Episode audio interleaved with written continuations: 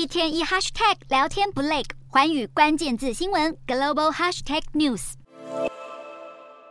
美股因适逢阵亡将士纪念日休市一天。欧洲股市方面，美国总统拜登与众议院议长麦卡锡都证实，双方已就提高债务上限达成协议，预计国会将在三十一日表决。投资人对此进行评估之际，科技和银行股走跌。除了英国股市因适逢春季银行假日休市一天，其他欧洲股市全数收黑。德国股市下跌三十一点二四点，收一万五千九百五十二点七三点；法国股市下挫十五点三七点，收七千三百零三点八一点。以上就是今天的欧美股动态。